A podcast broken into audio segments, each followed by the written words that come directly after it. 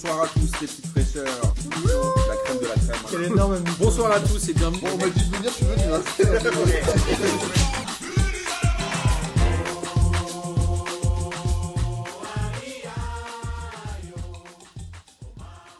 Bonsoir à tous et bienvenue pour cette cinquième émission de P2J de cette toujours aussi belle saison 2019-2020. Et autant vous le dire, cette émission me met déjà en joie puisque j'ai autour de cette table que des gens qui sont euh, extraordinaires, tous les uns, plus les uns que les autres évidemment.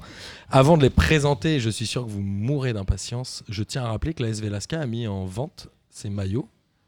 Donc je vous invite, et on ne le sait pas encore, ils sont en pré-vente. Moi j'avoue, j'ai pris le domicile et l'extérieur pour soutenir le club. Sale bourgeois, va. Et j'en profite, euh, j'en profite, j'ai fait une note de frais et j'en profite pour embrasser évidemment Wolfgang. Cette année, nous avons euh, plusieurs déplacements prévus. Nous allons à Munich ce week-end avec Amine et Boris, que vous avez entendu, Amine évidemment. Et sont prévus des déplacements à Nantes, ainsi qu'à Lyon, ainsi que j'ai noté, et à Caen. Il y a moins de gens qui se manifestent là. Il y a beaucoup, il y a beaucoup moins de gens chauds. Et euh, avant de vous parler évidemment Ligue 1 et championnat étranger, puisque c'est ça qui nous anime chez P2J, je vais vous présenter les amis qui sont avec moi. Et j'ai bien évidemment mon Sancho à moi, Amine, qui casse les micros. Hola las frescas. ¿Cómo estás? Las pequeñas frescoras. Merci Amine. Las fresquinhas.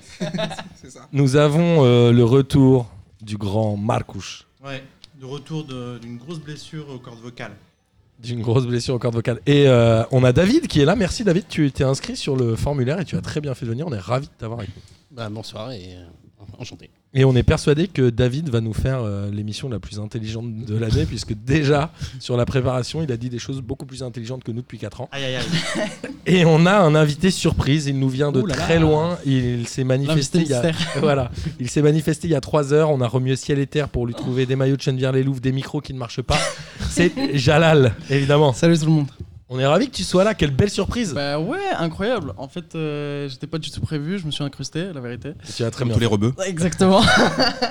Et non, j'ai envoyé un message à Martin, il m'a dit vas-y viens, j'ai dit j'ai regardé aucun match, il m'a dit Amine il fait la même chose. Euh, tu vois Ce qui est vrai. Donc, Boris, euh, Boris c'est pire. hein. Ouais, du coup je vais essayer de faire euh, illusion. Jalal, ce, qui- ce que je te dis normalement doit rester entre nous, mais c'est- pas grave, je ne te dirai du coup plus rien.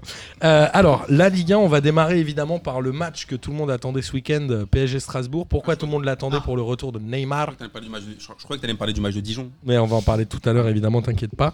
PSG Strasbourg, le PSG a gagné 1-0 au bout du bout du bout du temps additionnel. Euh, L'équipe de Strasbourg était euh, organisée pour jouer le match nul. Ils ont joué à 9 derrière, c'était euh, très chiant à regarder. Ils ont failli tenir, le PSG n'a pas été hyper dangereux. Et là, Neymar est sorti de sa boîte, retourné à la 92e minute sur un centre de Diallo. Je pense que David a envie de réagir. Ouais, j'ai- j'ai- je regarde le foot pour ça, quoi.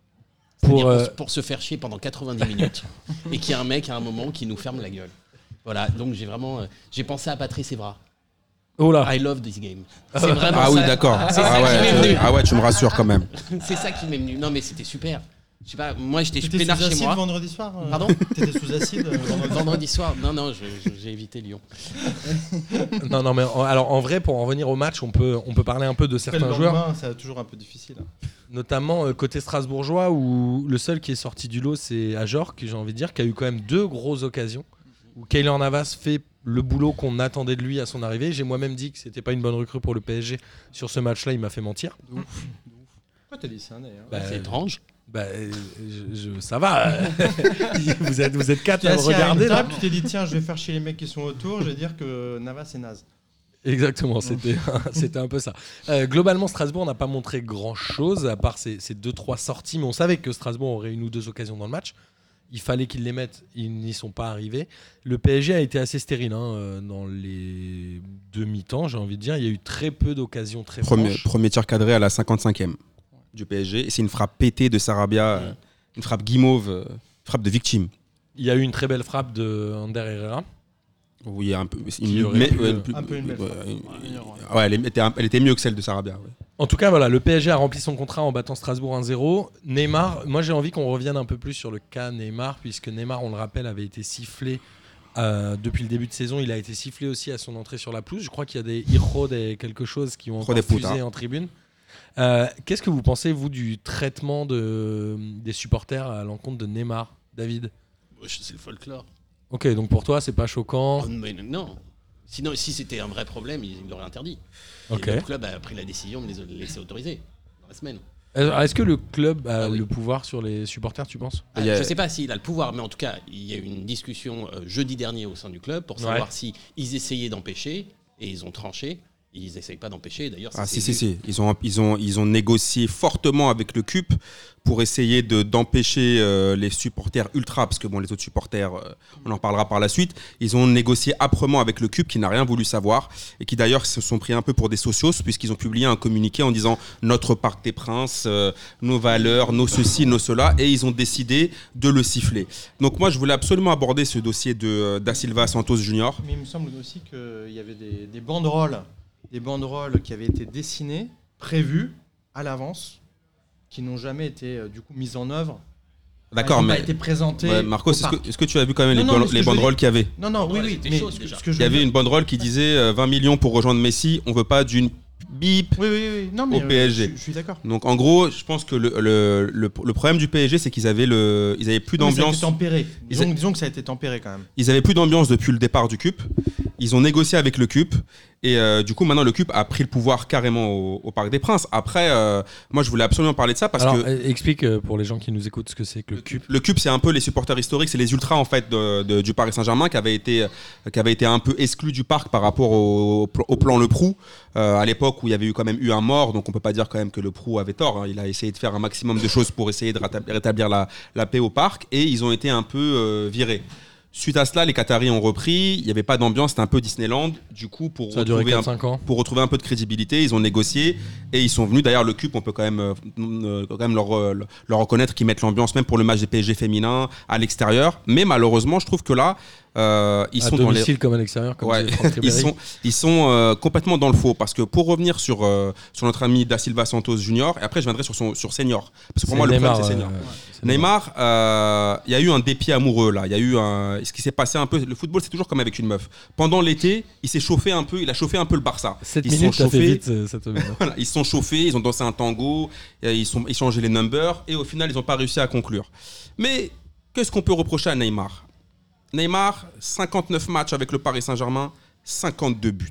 C'est 38 matchs en championnat et 35. Hier encore, sur, euh, samedi, sur le terrain, franchement, c'était insipide, c'était tout moisi. On aurait dit, le match, c'était un discours de Marlène Schiappa, c'était passionnant, euh, moisi.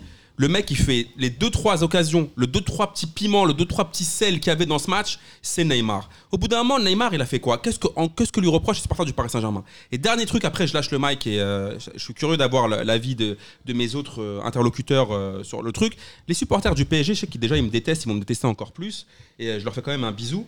J'aimerais qu'ils me rappellent Assis de Moreira Ronaldinho. Assis de Moreira Ronaldinho, il a un palmarès aussi vierge qu'une bonne sœur au Paris Saint-Germain. Il a mis son frère qui n'arrêtait pas de dire qu'il voulait quitter le PSG. Il a joué 4 matchs sur toutes les saisons où il était au parc et les supporters du PSG l'adorent. C'est pas la même, euh, c'est pas la même période. C'est pas la même période, mais en tout pas cas, il s'est foutu équipe. de la gueule pas du PSG. C'est pas les mêmes objectifs. Il a joué 4 matchs, il leur a reporté aucun pas le même titre. C'est pas le même prix non plus entre Oui, ça. mais sur non, le mais c'est à terrain- remettre dans le Mais le contexte. ter- maintenant, le, le prix, c'est pas eux qui l'ont payé, les supporters du PSG. Non, mais je me juste, trompe pas alors. juste pour euh, resituer, Ronaldinho est arrivé dans une équipe où le PSG n'était pas tenu par euh, des fonds qataris, il Oui, n'avait pas des fonds. Ok, il je avait te parle malgré du- l'obligation je te de résultat. Il n'avait pas de- Attendez, les gars, Et puis il est arrivé comme étant un membre d'un cirque. hein. Il Au est- début, il faisait juste des jongles. Il avait 20 Ok, ans. mais je vous- moi, je, je- moi, je parle juste du, comment- du comportement du joueur. Le comportement du joueur, il sortait tous les soirs, il était bourré, il leur a fait rien gagner, il leur a joué 4 matchs, il leur a même pas rapporté une Coupe de France, parce que la finale, la finale de Coupe de France qu'il joue, il fait rien. Mais pas- il on, a on fresque. Il a, une, non, mais il a une fresque aux abords du Parc des Princes. Neymar, 59 matchs, 52 buts. C'est le seul qui, qui bouge sur le terrain euh, au PSG. Remarque, regardez bien. Citez-moi un bon match du PSG depuis janvier dernier. Aucun. Ça coïncide avec quoi Alors, L'absence de Neymar. pour euh, resituer un peu ce que dit Amine, je crois que le PSG avec Neymar c'est 2,7 points et le PSG sans Neymar c'est 2,1 points et même je crois qu'en nombre de buts marqués c'est quasiment un but en plus à chaque fois que Neymar est sur le terrain. Jalal à toi, Amine La a monopolisé le micro. Il doit être dégoûté. Non, non, après, moi, sur les, sur les supporters, en vrai, je peux comprendre ce que dit Amine sur le- l'efficacité de Neymar et l'apport sportif de Neymar.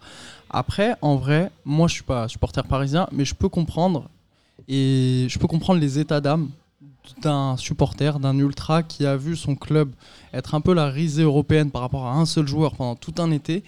Et là, tu vois, genre, le, côté, genre, on, on empêche des supporters d'avoir des états d'âme, genre, limite, euh, c'est. Je sais pas si c'est pas Personne les anti empêche.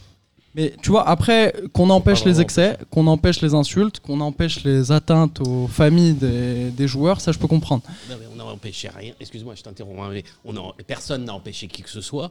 Je veux dire, euh, c'était drôle parce que là, on pouvait euh, avoir des blagues euh, à caractère sexiste, comme c'était Mm. pas les homos, ça passait des- sans problème. Ça- Moi, ça m'a surpris. Mm. Euh, et puis quand tu parles j'entends du qu'il y a eu ridicule. Honnêtement, négociations euh, tout. Paris, ils ont été ridicules, mais en Coupe d'Europe. Là, Mm. cet été, c'est le showbiz. Mm. C'est le football circus, comme il dit l'autre. Mais sinon, moi, ça m'a pas choqué que euh, les mecs, ils, ils le tapent et qu'ils répondent. nanani.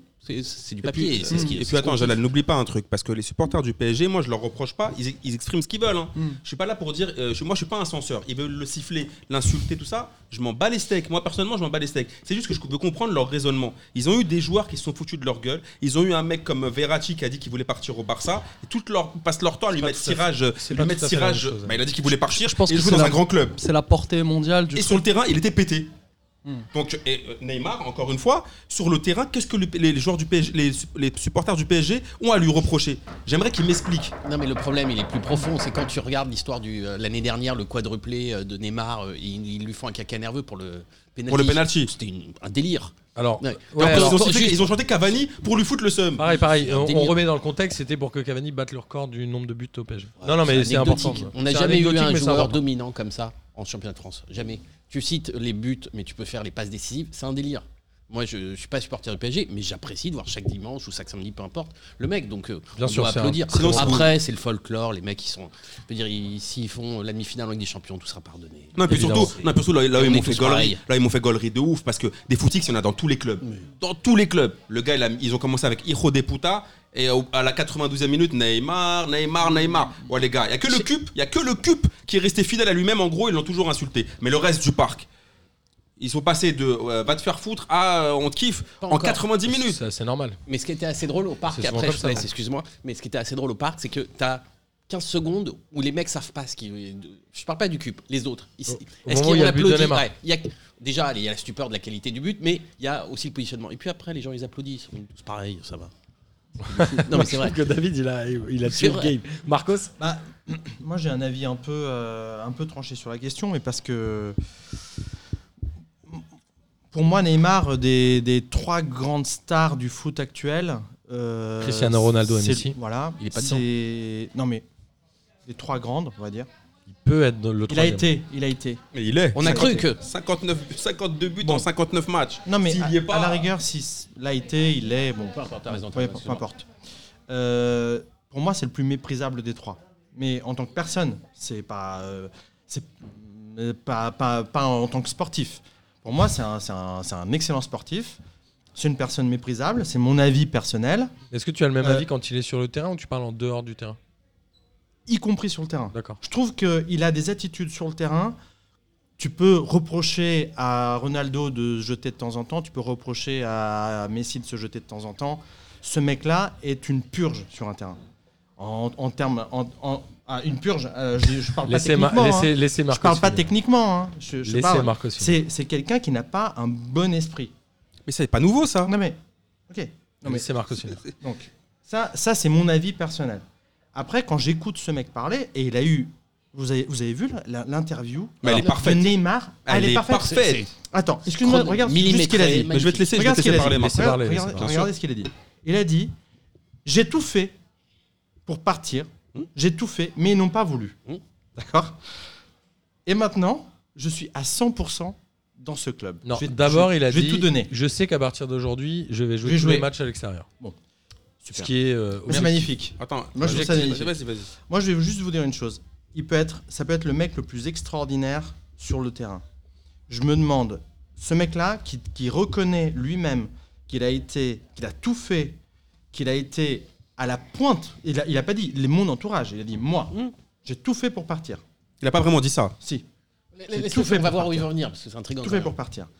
Ce mec-là, en termes d'implication, demain, quand le PSG perdra 2-0 à nouveau euh, au Camp Nou, est-ce que ce mec-là, pour, il est, c'est un joueur extraordinaire, je le redis, techniquement, rien à, rien à dire, est-ce que ce mec-là va être le, le fer de lance du PSG pour revenir dans un match, Mais je vais pour courir après le ballon, Mais- pour être mais- impliqué? Mais bien sûr.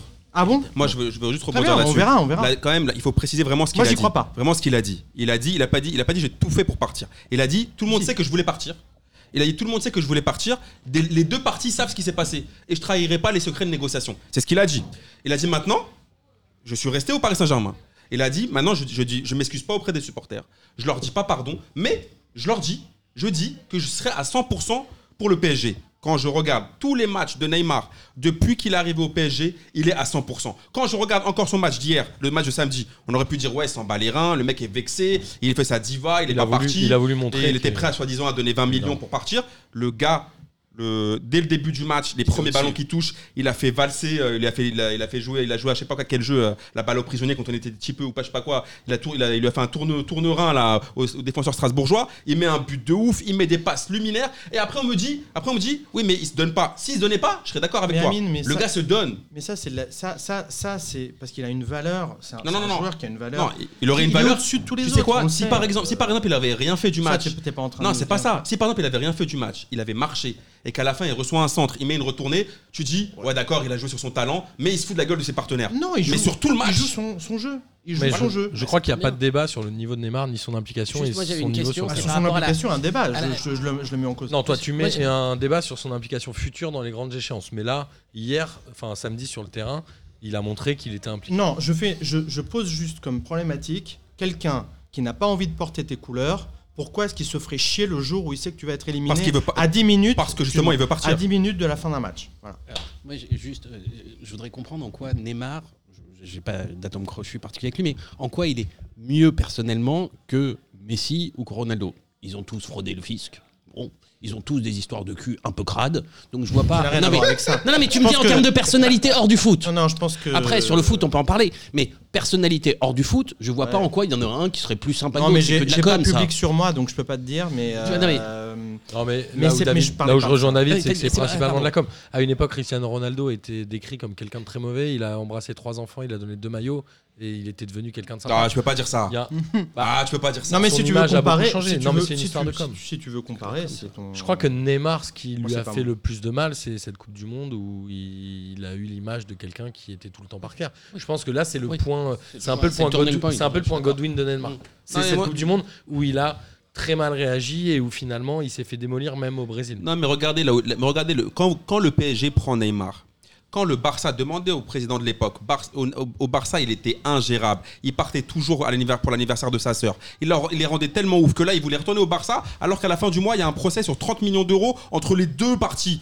Donc Neymar, il a toujours été ingérable. Il a toujours été comme ça. Il a toujours été un enfant gâté avec un talent extraordinaire. Maintenant, moi, ce que j'ai jamais compris avec le PSG, c'était pareil avec, avec Ben Arfa. Quand vous avez vos actifs, pourquoi vous voulez pas valoriser vos actifs? Le gars, il est là.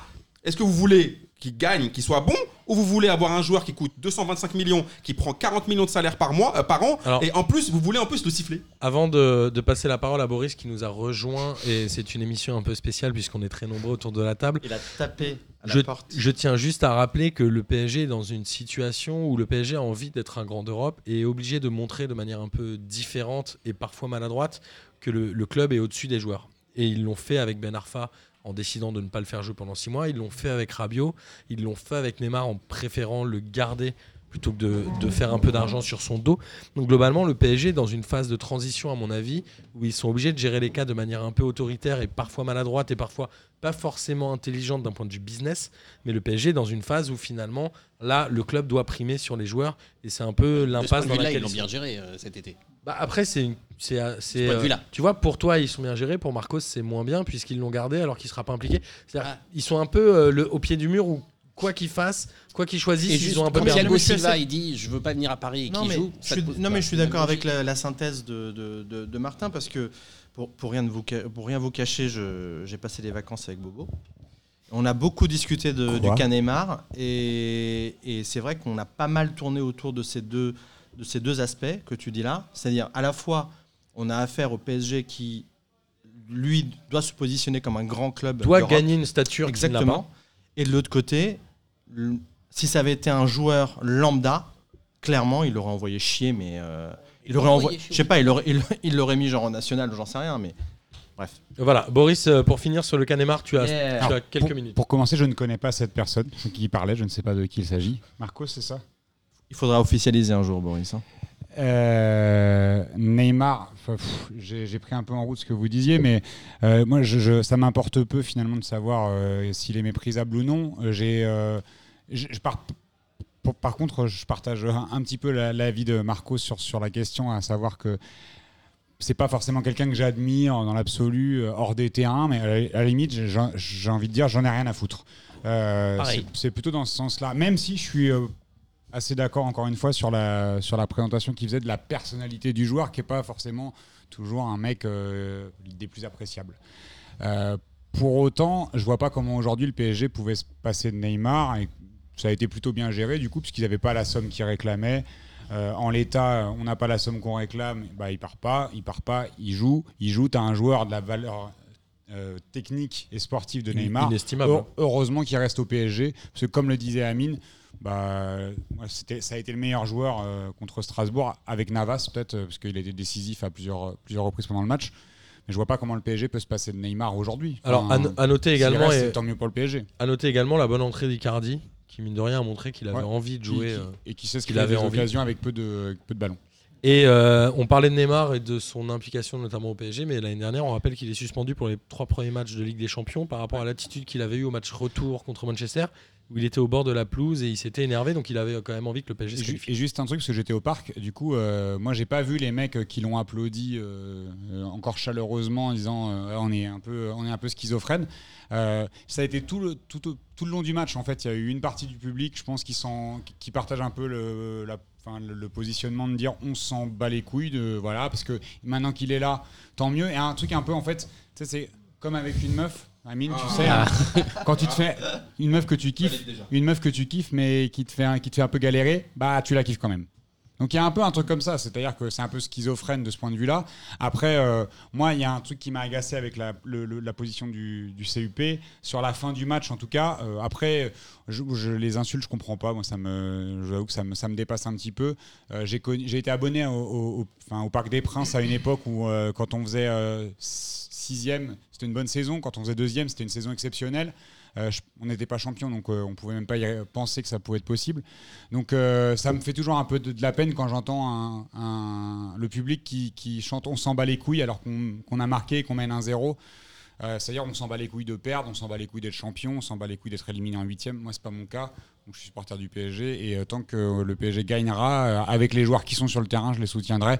Et par contre c'est pas pour autant que je les encenserai non plus. Voilà. Merci Boris euh, pour cette fin de débat sur Neymar. Nous avons passé euh, plus de 20 minutes euh, là-dessus. Ah, je, ah, je peux repartir. Vas-y, lâche le C'est mic. quoi le prochain maintenant. sujet Lâche le mic. Euh, et le prochain sujet, attention, Est-ce que c'est sur les vacances de Marcos Parce Je- qu'il avait des mini-slips, je sais pas si ça vous intéresse. Je vous remercie de me laisser euh, poursuivre mon conducteur. Boris, je pense que tu vas définitivement lâcher le micro. Alors, on va enchaîner avec les matchs de Ligue 1, évidemment, avec ce beau Montpellier-Nice, où Montpellier a battu Nice 2 buts à 1, où euh, Casper Dolberg et Adam Ounas ont joué à Nice. Je crois que c'est la première fois qu'ils étaient titulaires. Amine, tu as forcément quelque chose à dire, notamment sur Ounas? Euh, alors, j'ai regardé ce match et honnêtement, la meilleure des deux équipes a gagné. Euh, au départ, c'est Benitez qui retarde l'échéance. Il fait des arrêts Très de très bon. malade. Benitez. Sur, euh, t'avais les, les- les attaquants montpelliérains, c'était ouf. T'avais Delors, ils l'ont allumé. hein. Franchement, ils l'ont allumé. Et euh, Ounas, il, a- il était intéressant. Il a, il a provoqué, il était pas mal. Par contre, Dol- euh, Dolberg, je pense qu'il va falloir lui laisser du temps parce que son prénom, il l'a vraiment bien porté euh, euh, samedi parce que c'était vraiment Casper, le Je gars. sais a pas, moi je je l'ai trouvé intéressant sur 2-3 phases de jeu, Après- 2-3 prises de balles. Ouais, mais c'est deux, mieux trois que ce qu'il y avait avant. Mais tu vois, il était un peu. Après, euh, je vais encore me faire insulter. Ça faisait, mais- je crois, mais- deux ans qu'il jouait plus comme à l'Ajax. Mais c'est comme euh, avec une meuf encore, c'est un peu euh, la MILF mature qui a battu le, le jeune minot en fait. Parce que quand tu vois que Hilton, 42 ans, il a muselé euh, les attaquants euh, niçois. Parce que Nice, je crois que c'est 22 ans d'âge de, de- de- moyenne d'âge. Du coup, c'est encore c'est une équipe jeune qui a Patrick Vieira. Et Hilton, 42 piges, il a plus duré que Paris Hilton. C'est Nice hein, qui ouvre le score d'ailleurs. Ouais, c'est c'est Nice qui mène le score. Et après, tu as, Delors qui, qui égalise, il me semble, avant la mi-temps. Dans Et, les euh, 2-3 minutes qui suivent le but. et après, euh, c'était franchement un match à sens unique. Montpellier, ils ont poussé, poussé, poussé. Et euh, ce, qui est, ce qui est bizarre, c'est qu'on on a souvent critiqué Der Zakarian parce que c'est un- c'est quand même une cisaille. Il faut dire la vérité, et en, tant- en tant que joueur et généralement en tant qu'entraîneur. Mais là, avec Montpellier, il affirme quand même qu'il a des ambitions pour le jeu. Ça fait la deuxième saison où quand même les mecs jouent. Et euh, victoire logique. Et Nice, je m'en fais pas du tout parce que vu la qualité qu'ils ont, je pense que d'ici, euh, au fur et à mesure de la saison, ils vont s'améliorer. Montpellier était intéressant depuis deux ans. Là, ils avaient fait un début de saison un peu raté. David, tu voulais Ouais, moi, j'ai été très agréablement surpris parce qu'on critique, euh, et on va le faire pour d'autres matchs, le niveau de la Ligue 1. Et ce match-là était super sympa, technique. Euh, non, vraiment, c'était un bon un bon moment, match. un bon match. Et je t'avoue que moi aussi, je suis surpris sur Der Zakarian parce que j'ai une image euh, exécrable du- de l'ancien joueur et du jeune coach. Et honnêtement, euh, entre, je me rappelle jamais du, du deuxième buteur euh, Mollet, Mollet, ouais. voilà. Et, euh, et ça, son duo d'attaque, euh, c'est vraiment non, honnêtement une bonne surprise. euh, Déjà l'année dernière, Montpellier était une équipe qui était Ouais, hyper confirme, intéressante à hein, regarder. confirme. ouais, voilà. Non, je disais, euh, c'était un duel un peu d'outsider de la Ligue 1 et ça fait kiffer de voir des affiches genre du milieu de tableau. Nice est 6 je crois. Et Nice est Monpe- sixième, Montpellier exactement. 12e. Et ça fait kiffer de, ouais, de voir des, des affiches où il y a du jeu, où ça joue et tout. Après, moi, je suis un peu d'accord avec Amine sur euh, Nice. Je suis assez hypé par, euh, par le projet Ineos, Ouais. c'est ça?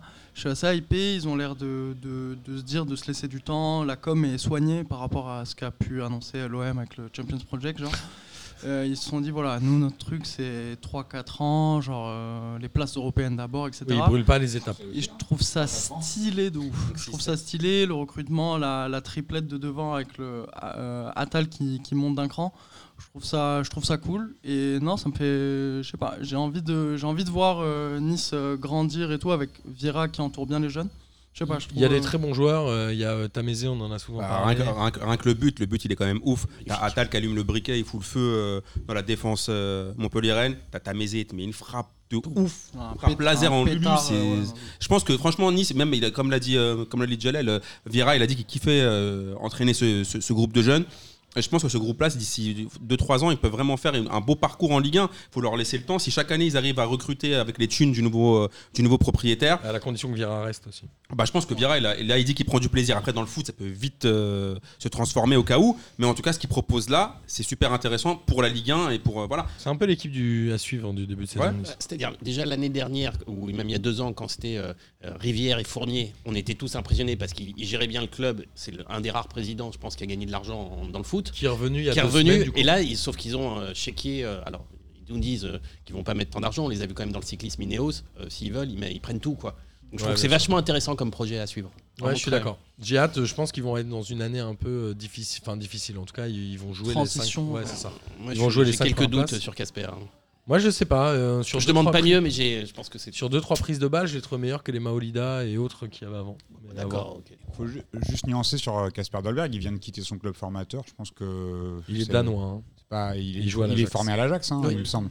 Donc euh, on peut attendre un petit peu euh, parce qu'après Ah un match en. Ligue 1, euh, un peu compliqué. On, on Ouais, demande pas mieux, hein. bah, Amine, tu taillais. Je t'ai dit Casper, le petit fantôme. J'ai entendu. J'ai entendu. J'étais à l'œil.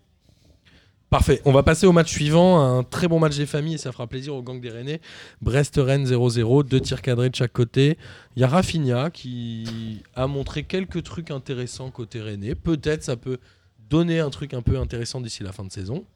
Ce match, il faut tout de suite le trancher. Et plus exactement, il faut que la Ligue, elle intervienne vite. Parce qu'on sait plus ce que c'est le foot, là. Ils nous ont changé les règles. Oui. Je veux dire, les 6 minutes, au-delà des 6 minutes, c'est sur le principe. Et que ça soit euh, Le Gret, euh, Bois Bois de la Tour ou Kyo, peu importe, il faut qu'ils donnent vite des consignes. Parce que sinon, tu n'as plus aucun but euh, possible euh, avec les histoires de VAR. Mais- mais- Ce qui s'est passé mais- à Brest-Rennes est, Alors. une, est- est un vrai sujet pour moi de comment on fait pour que demain, bah, si euh, je me prends un but et que j'estime qu'il y a faute, bah, j'engage quand même parce que l'arbitre me le dit. Mais c'est très grave ce qui s'est passé. C'est euh, c'est extrêmement grave. Pour moi, c'est un game changer là. On va rappeler Il faut ce qui vite s'est qu'il donne des passé. consignes. Il y a eu un but euh, accordé d'abord par l'arbitre pour Rennes sur une. Alors en fait, c'est le gardien qui, ton- qui est en contact avec son propre défenseur. Le gar- Du coup, l'arbitre qui était euh, par Turpin. terre, tous les Turpin. deux. Turpin va- euh, voilà, les deux sont par terre. L'action continue et les Rennais marquent. Turpin valide le but. Le VAR lui dit Non, il va pas voir le VAR. Non. Brest, euh, il, il dit à Brest engagé. Brest refuse et, Bre- et il dit non non, il faut t'ailles voir voir le le VAR et le mec va voir le VAR et annule. Non, mais ce qui s'est passé, c'est très Non, il grave. y a eu plusieurs minutes. Non, non, non. Oui, oui, ça dure, Ce qui ça passé, dure c'est 10 très grave parce qu'en fait, ils ont coaché il a arbitré comme si c'était un match de quartier, genre comme si, comme si tu genre euh, le Blanc-Ménil va jouer à Aulnay. Ça veut dire qu'en fait, qu'est-ce qui s'est passé? Genre, ils ont pris un but, et ils ont pris un but. Euh, Rennes a mis le but. À la limite, Turpin, regardez-le, il est super bien placé sur le but. Il accorde. Donc normalement, il est sûr de lui. Non, mais- Il valide, attends, attends, il valide le but. Il valide le but. Qu'est-ce qu'ils font Brest? Ils font comme le match à l'ancienne de Coupe du Monde Qatar. euh, France le mec- Koweït euh, 89. voilà, France Koweït. Ils font non, on reprend pas. En mode Kaira, non, on reprend pas le jeu. T'as un dirigeant brestois qui descend des tribunes, qui va voir l'arbitre. Ouais, non, c'est pas normal, il y a pas but, allez voir le VAR. Ils lui mettent la pression et Turpin, il se fait victimiser salement comme un arbitre en banlieue. Et du coup, il sait pas quoi faire. Et comme il sait pas quoi faire, eh ben, il va voir le VAR. Olivier Létang est descendu aussi. Mais Après, après, après. petite seconde. Après, après, Marco, je- vais te laisser. pas bien. Mais, mais ce que j'ai pas capté, c'est que normalement, l'arbitre Turpin, c'est pas un arbitre, euh, c'est pas un puceau. Il a arbitré, je sais pas quoi. C'est soi-disant fait la le- Coupe du Monde. C'est soi-disant le meilleur arbitre français. Il se fait victimiser comme ça dans un stade de foot. Normalement, moi je leur dis écoutez les gars, si vous reprenez pas le match, c'est euh, 3-0, c'est- merci, c'est au revoir. tapis vert. Marcos Non, juste euh, euh, je... une question et ensuite je donnerai mon avis. Mais je- est-ce que le, le- le match a pas repris? Non, Non, ils ont refusé les Brestois. moment- Ils ont- à ils aucun ont- moment le match a le match n'a pas repris. Ils ont refusé de, de, de reprendre tant que tant que. J'avoue, euh, Turpin, il va pas voir la VAR. Moi j'ai juste une question. Il y a faute ou pas? Pour moi il y a faute. Il y a faute, ouais. Oui, mais à la limite. Il y a faute, il y a une poussette dans le dos. et pas le débat, et c'est je pas le pense débat. que c'est pour ça que j'allais dire à, à Amine quelque part que effectivement, bah, Turpin, il, bon, il, il, il- il est coupable. Il est coupable parce que c'est lui qui prend la décision. In fine, c'est lui l'arbitre, de, de la rencontre. Mais euh, mais euh, c'était pas évident parce que la, la, la, le- la poussette est vraiment derrière De avec le bras. ça, Marcos, il décide mais but. Pour voilà. lui, il y a but. Non, mais après, il y a, il y a- il y a- il y a deux choses. Il y a une, il était mal, il était pas forcément en, euh, en position pour voir le- la faute.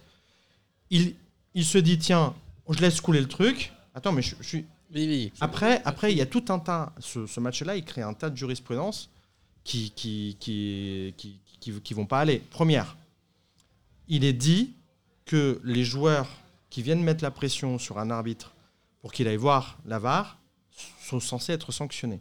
Et sanctionnés avec un carton. Donc ça veut dire qu'il aurait fallu qu'il distribue des cartons à tout le monde.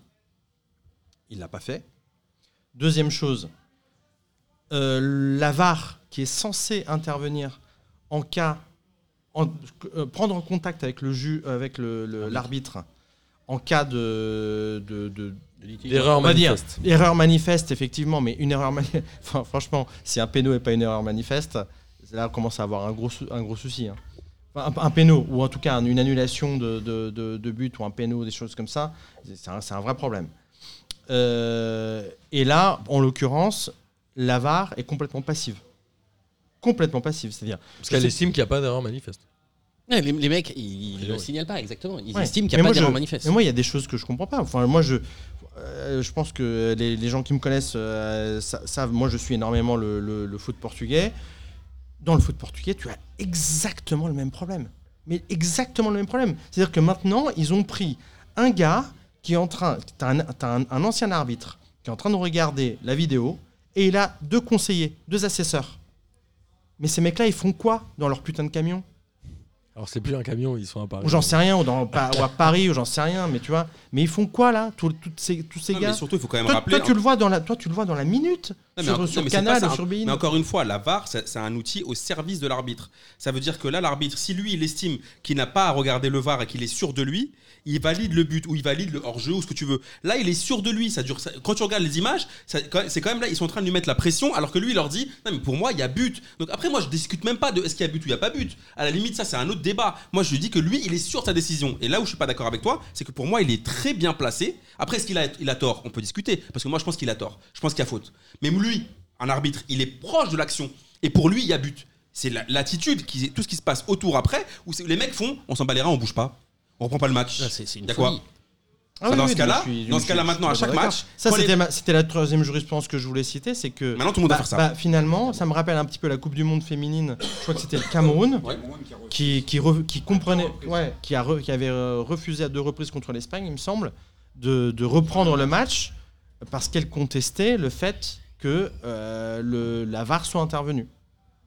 Ou, ou pas. Oui. Bon, après cette polémique, quand même, c'est- c'est- heureusement qu'elle était là parce que c'était un match. En l'occurrence, là, c'était la VAR qui était intervenue pour annuler des buts.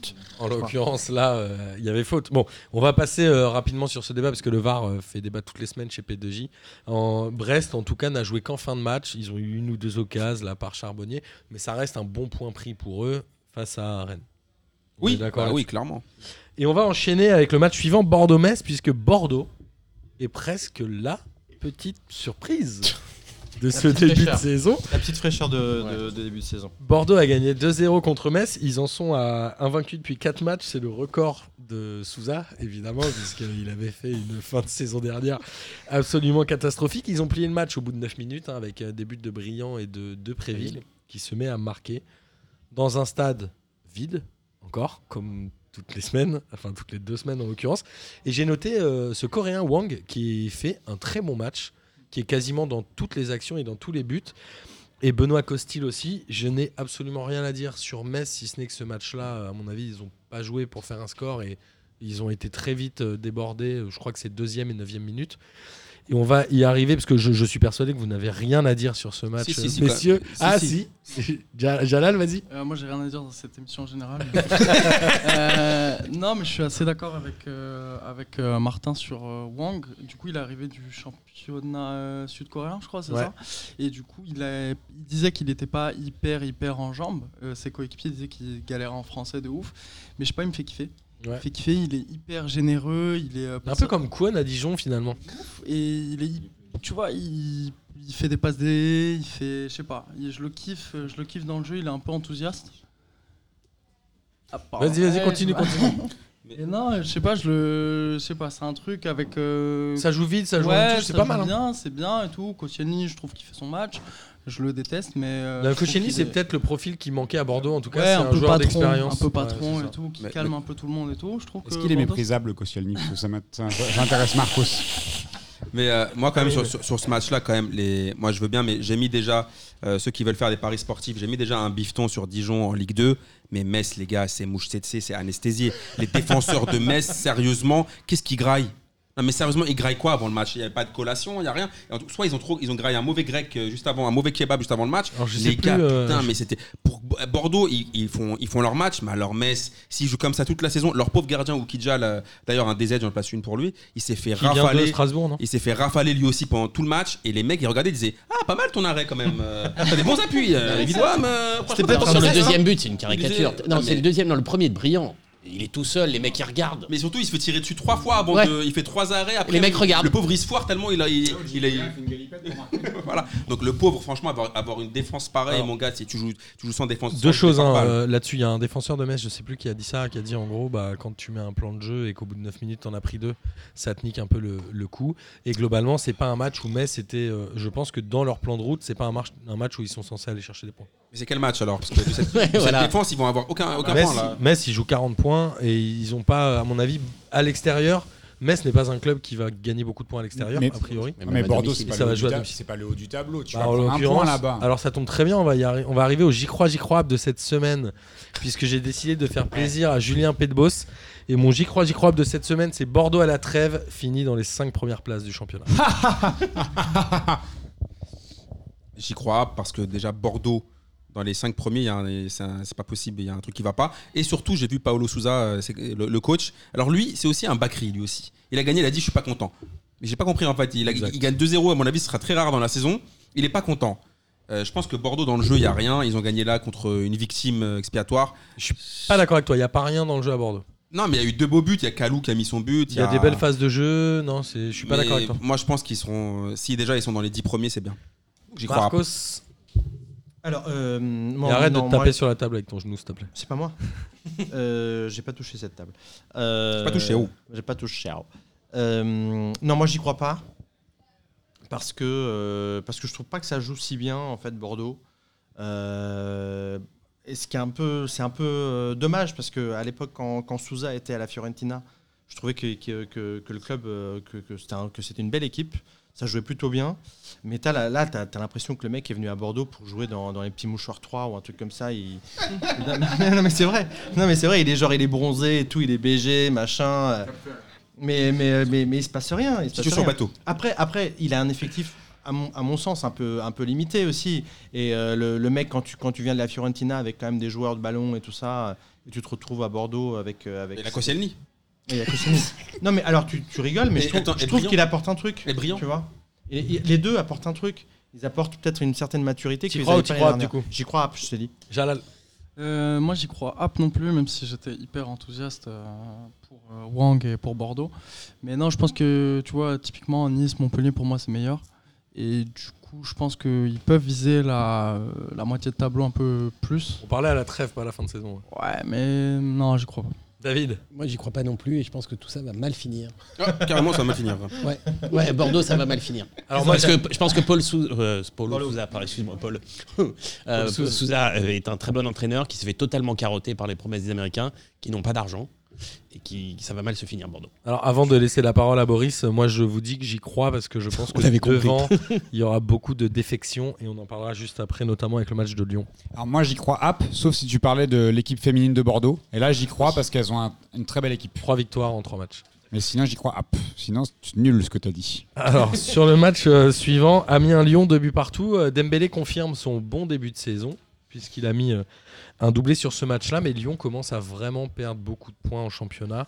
On rappelle qu'ils ont aujourd'hui 8 points pendant que le PSG en a 12. On est presque en train de dire que le championnat est, plié avec 4 points de retard.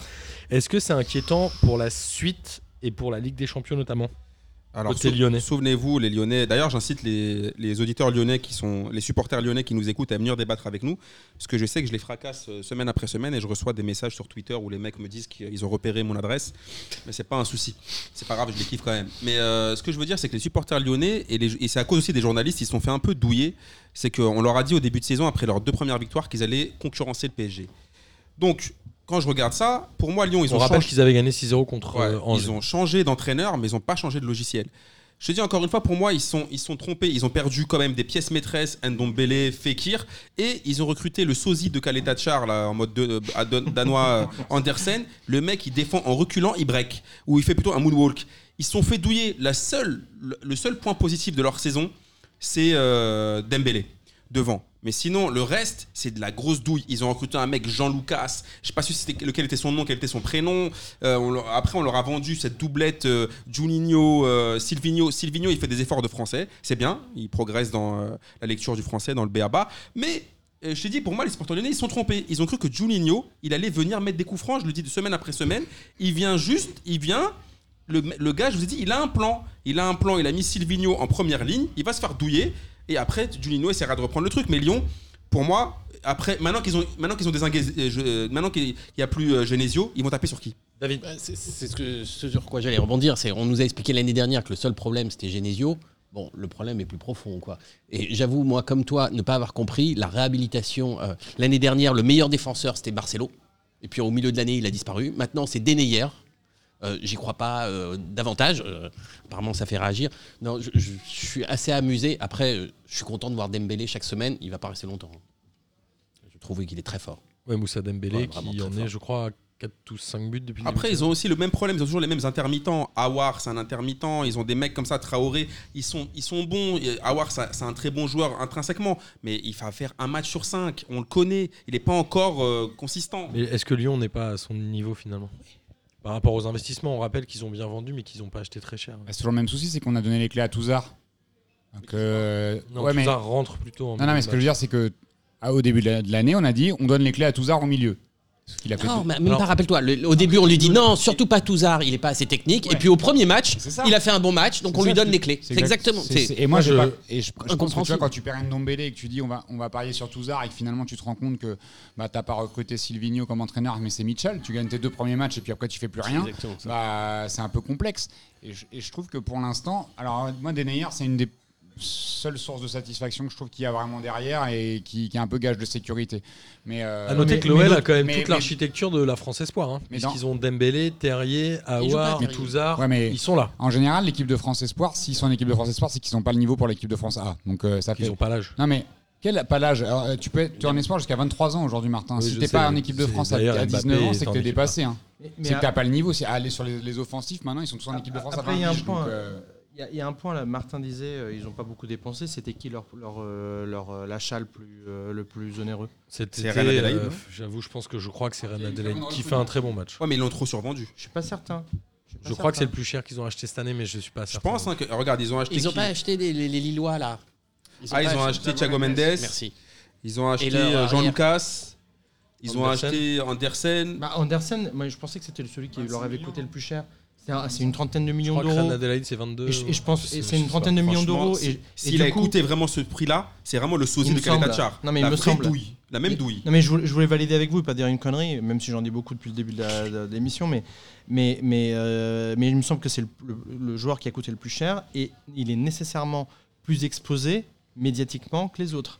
Et même à l'intérieur du club, plus il fera de contre-performances, enfin de pseudo-contre-performances, plus il sera mis en, en cause. Et c'est aussi, enfin, faut pas, je pense qu'il faut pas non plus euh, nier euh, cet aspect-là psychologique sur le joueur. On va terminer sur Lyon avec David. Ah, moi, je voulais pas parler de Lyon. Ah, pardon. Je voulais parler de ceux qui ont ont Juninho, Juninho, Honnêtement, on n'a uniquement pas kiffé que ça soit Jallet et, euh, Et et Bodmer. Bodmer qui marquent. D'ailleurs, ils ont, ils- franchement, Moi, ils ont fêté comme des bâtards, non? Très bon Ouais, point, Damien. ouais, les deux.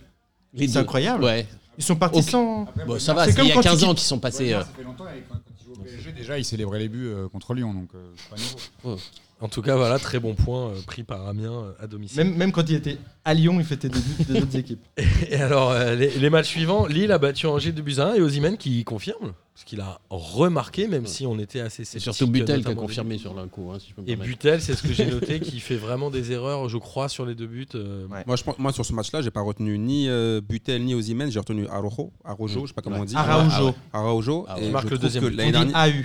Araujo l'année dernière, je trouve qu'il était un peu dans l'ombre. euh, il était un peu dans l'ombre de la bip, de la bip bip comme il l'appelait. J'ai l'impression que là, il est un peu genre en mode revanche. Ouais, moi aussi, Moi, je suis un PG. Je suis Ouais, moi aussi, regardez ce que je fais.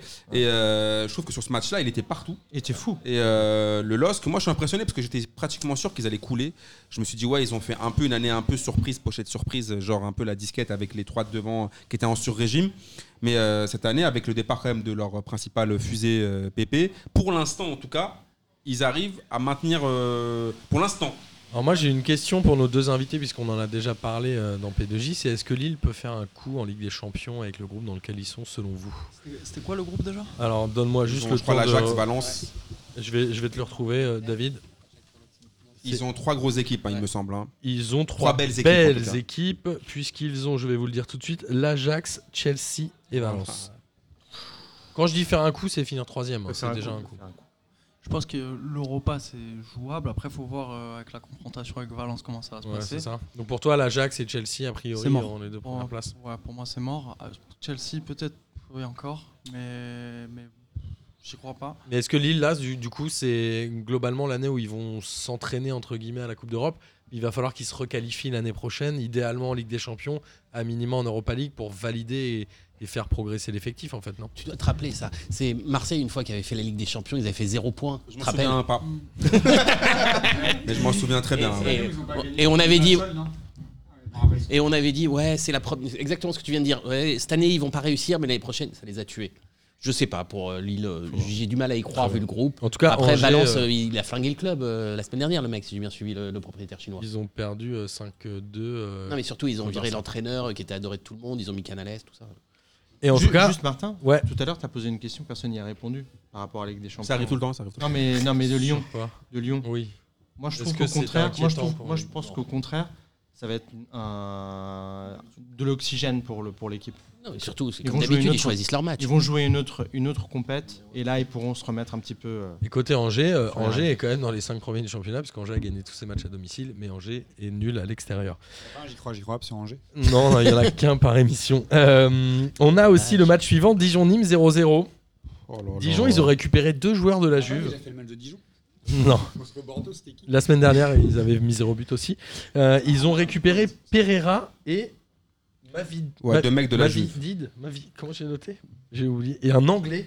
Et les deux de la Juve. Ouais, et euh, ouais. les deux ont joué et il s'est rien passé de, de Non, mais par- fondamental. Par contre, le pire là, euh, je, je pense que Dijon, ils ont. C'est un mec comment il s'appelle? Mama Baldé, non? Comment il s'appelle? Mama, euh, je sais pas comment. Oui, l'attaquant L'attaquant. Eh, les gars, je vous dis juste un truc. Ce Mama Baldé, quand je l'ai vu jouer, il m'a rappelé un mix entre Ocampo et Bakayoko. Il a fait du tir au pigeon pendant 90 minutes, mais il se donne. Il courait de ouf, il courait partout. Ça se voyait, a- ils ont dû lui dire Ouais, écoute-moi bien, si tu réussis ton premier match, la vie de ma mère, c'est gros, gros, gros, gros KFC. C'est derrière, hein, où, c'est derrière où Dijon c'est inquiétant. Il n'y a pas beaucoup d'implications, notamment que en défense. Non, mais quand même, c'était- c'est c'est vraiment pas le niveau euh, Ligue 1. C'est ouf. Ils, ils- ils prennent cet attaquant-là, ils ont les occasions, ils, ils se démènent. Mais après, le mec, il tire, il- on dirait il avait, il, il avait des ennemis dans le public. Il les a allumés pendant 90 minutes. Mais il va tout donner. Donc euh, Ocampo c'est de retour sous forme Renoir. Et après, voilà le, le côté nîmois où ils alternent euh, le bon et le moins bon. Donc ça donne un, un bon 0-0 des familles, un bon 0-0 de Ligue 1. Attends, c'est pas le premier point de Dijon? C'est le premier point de Dijon. Moi, j'avais pensé qu'il finirait la saison avec 0 points. J'étais prêt à mettre une pièce. applaudissements. J'étais prêt à mettre une pièce. Et euh, alors, on, on a le match suivant, c'est Nantes-Reims, où c'est un match avec assez peu d'intensité. Nantes n'était pas au-dessus dans les stats. Ils ont gagné 1-0. J'ai envie de dire qu'ils ont gagné à l'expérience. Est-ce que vous avez vu la, la célébration du but? Euh, Le mec, il a gagné la Koulibaly. De Koulibaly. ça. Qui en est à son huitième but en 14 matchs ou quelque chose comme ça. Peut-être, mais sur le coup, t'as l'impression qu'il a, il a Ouais, gagné il la est Coupe du. Monde. Il, est, il est en transe, il fait le tour du terrain. C'est la prime de but, ça, David. Et moi, j'ai juste une question sur ce match-là, euh, puisqu'on va pas parler plus que ça. C'est est-ce qu'il y a un vrai effet Gourcuff ou est-ce que c'est juste un. Parce que Nantes fait un très bon début de saison. Ils gagnent des points. Euh, je vais vous dire exactement Nantes a 10 points et Nantes est 3 Est-ce qu'il y a un effet durable Gourcuff ou c'est juste le début de saison selon vous? Non, Gourcuff, euh, moi, moi j'aime pas trop son caractère. Gourcuff, c'est une pleureuse, euh, c'est un mec qui cesse tout le temps de réclamer. Quand Boiré disait tout le temps, il faut lui dégonfler son cigare. C'est un mec, mais par contre, il faut lui reconnaître, c'est un mec qui prône le jeu. Et je pense qu'à Nantes, c'est pas mal de voir un gars qui propose ça marche, quelque chose, surtout en Ligue 1. On se plaint tout le temps souvent de la Ligue 1. Je pense qu'il va proposer du jeu jusqu'au moment où il va s'embrouiller avec Kita. Voilà, et ce sera la fin du game. Non, mais je crois que la première, euh, la première occasion sérieuse de Nantes est quasiment à la 60e. Ouais, mais de Reims, c'est à peu près pareil. C'était un match assez pauvre. Ah bah oui, oui, c'était terrible. On confirme. bah, en fait, Un dimanche j'ai- 15 je, je- je- je dois avouer un truc, c'est que j'ai pas regardé le match. T'as bien fait. Mais en revanche, j'ai regardé un résumé et genre les mecs ont commencé direct à la 59e et je me suis dit oulala. C'est un résumé réaliste. En tout Je- cas, J'en euh, sais rien, j'en sais rien. On Je- verra comment Nantes, euh, match. Nantes confirme ce qu'ils vont à Strasbourg. Je suis prêt à miser sur un 0-0 encore. Euh, Ça on- c'est pro ça. On va enchaîner puisqu'il nous reste deux matchs. On est à, on est à près d'une heure d'émission. Saint-Etienne a fait deux, deux buts partout à domicile contre Toulouse. C'est même Toulouse qui menait 2-0 avec un but sur penalty de Gradel et un autre, si je dis pas de bêtises, de Leia Izeka. Toulouse qui, selon moi, est presque la bonne surprise de début de saison. Ils ont 8 points, ils sont 10e. Euh, Toulouse, aujourd'hui, moi j'ai regardé 2-3 matchs d'eux et c'est pas dégueulasse malgré ce que peut en dire Amine, puisqu'Amine trouve que tout le monde est dégueulasse euh, en Ligue 1. Et Saint-Etienne qui revient à l'arrache avec Amouma qui met euh, un- notamment le premier but, un superbe but avec un contrôle, avec une balle qui arrive de 60 mètres qui est magnifique. Mais moi j'ai une question, on en a déjà parlé. Est-ce que Saint-Etienne n'est pas décevant? Saint-Etienne à 5 points uniquement et Ah, pour 15e Une équipe sans entraîneur, c'est pas mal. Alors c'est Gislain Printemps, leur entraîneur. Vas-y David, Bah lâche-toi. Je suis là que Gislain Printemps, il était très bien en adjoint. Mais là, euh, c'est- c'est- y a pas de- ça se voit d'ailleurs. C'est à un moment, les mecs. veux dire, la première demi-heure, elle est catastrophique de On en, Saint-Etienne. a- on en avait déjà parlé. euh, Gislain Printemps a été maintenu à la demande des cadres du vestiaire qui sont Yann Mvilla. Et Non mais là ça va. Tu m'étonnes. Non mais là ça va être ma minute euh, Thierry Roland. On va sortir, on va enfoncer les portes ouvertes et les discussions, les termes un peu pétés. Quand tu regardes Gislain Printemps, à mon avis, ce sera plus souvent l'hiver avec lui. hein. Il va faire froid, ça va cailler. Cette blague il y aura- est C'est pour ça que je dis, nulle. c'est la minute Thierry Roland et je vais continuer dans le truc de Thierry Roland. Souvent dans un match, le plus important c'est le troisième but. Et quand tu regardes que Toulouse ils mènent 2-0, ils ont une occasion de malade pour mener 3-0 juste avant l'égalisation, juste avant le- la réduction du score. Et au final, franchement, je regardais le match, j'ai vu le 2-0, j'ai dit non, Saint-Etienne va gagner 3-2. Toulouse, ça se voyait, eux-mêmes ils se disaient, Eh, on gagne 2-0 pour de vrai. Ça se voyait, eux-mêmes ils y croyaient pas. Ils me disaient, franchement, quand ils- j'ai l'impression qu'ils ont même laissé euh, le Saint-Etienne revenir. Et après, saint ce match-là, il faut dire aussi, l'arbitre, qu'est-ce qu'il a foutu? Non mais ils ont pas. Non mais pour la première mi-temps, ils ont pas eu de chance aussi. Il y a eu Oui, je suis d'accord énorme- avec toi. Ça a vachement poussé. Mais- oui. Cab- Cabaye a eu à plusieurs, plusieurs occasions en première mi-temps. D'ailleurs, moi j'ai vu franchement pas mal. Hein. Franchement, te- Cabaye. son retour. je te kiffe trop, mais là, C'est tu- son retour. là, tu commences à me chauffer avec Cabaye. Non, non mais je plaisante, je plaisante, je plaisante. T'as raison, le match il a était fait un bon match. franchement plutôt un bon match. Ça peut, il peut apporter un truc à l'équipe, c'est pas mal.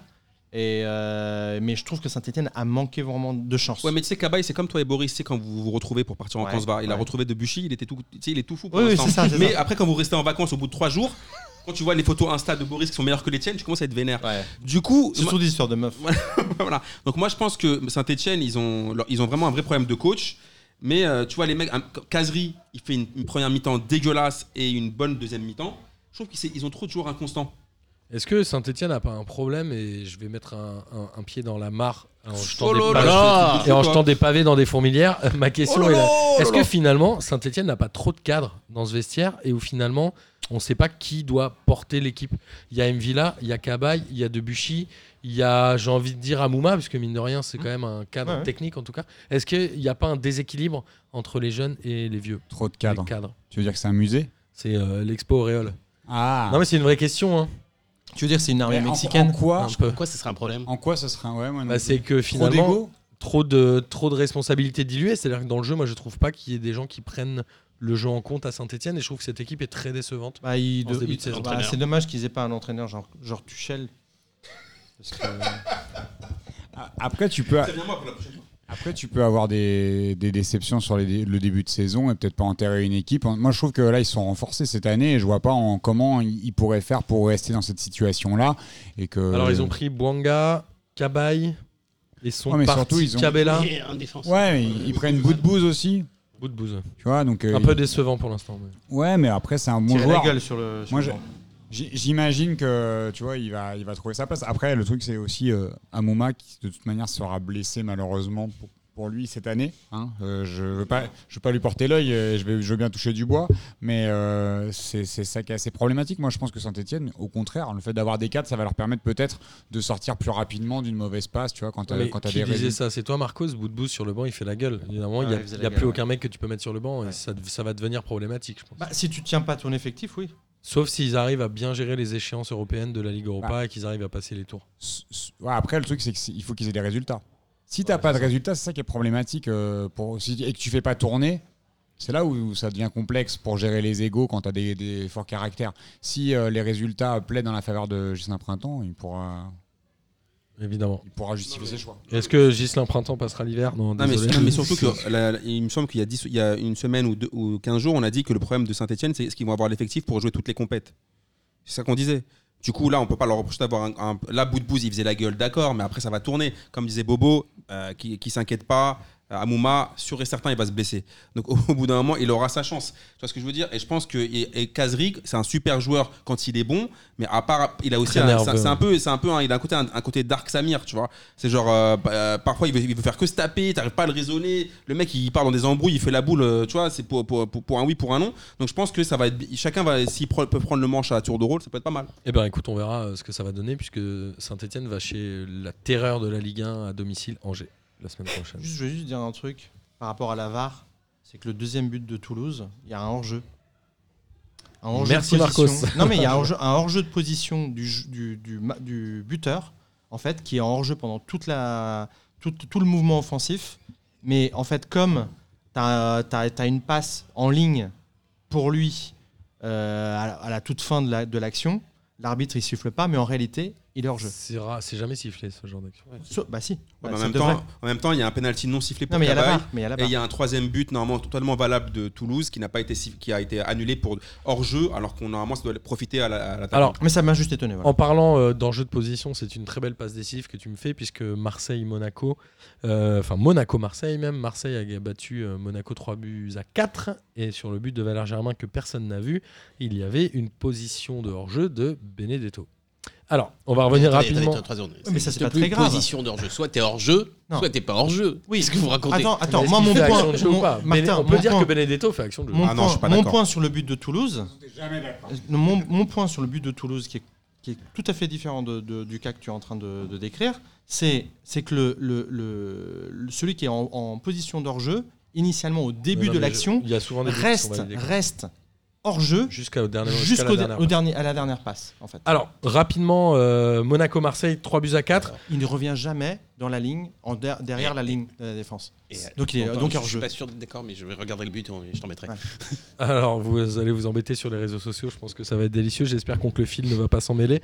Euh, et en tout cas, Monaco est, je crois, la dernière équipe de Ligue 1 à jouer en 4-4-2 à plat, puisque euh, ils jouent devant avec euh, Slimani et Ben Yedder.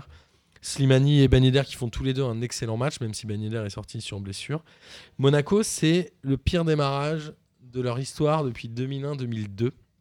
Donc on rappelle qu'ils étaient descendus sportivement en 2008. Et Ils finissent 15e en 2002. Et en 2008, ils sont descendus, je crois, en Ligue 2. Ils avaient fait un meilleur démarrage que ça.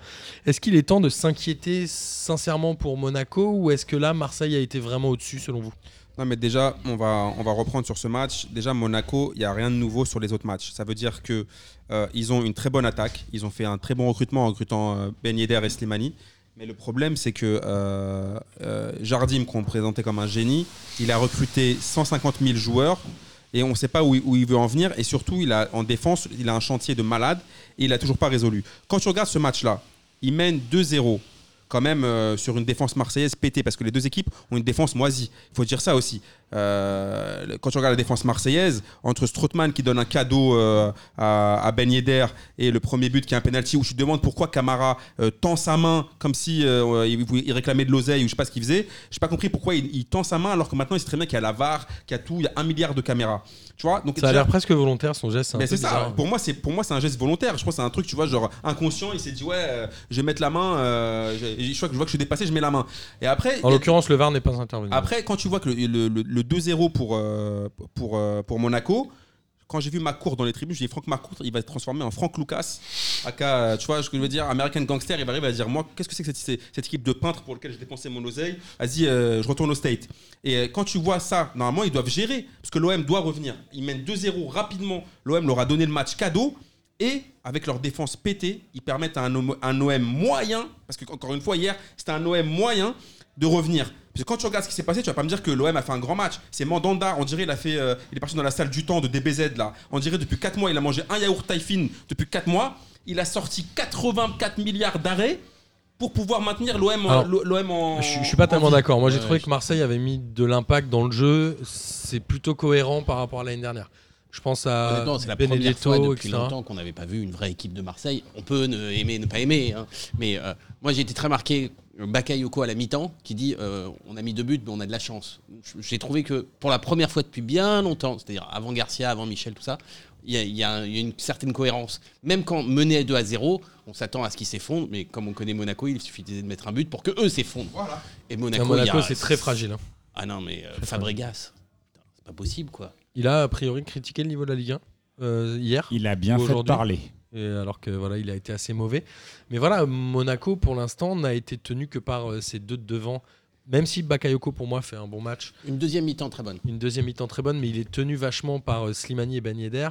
Et à partir du moment où Ben Yedder est sorti et où Slimani, bah, il- je pense qu'il n'a pas encore 90 minutes dans les pattes.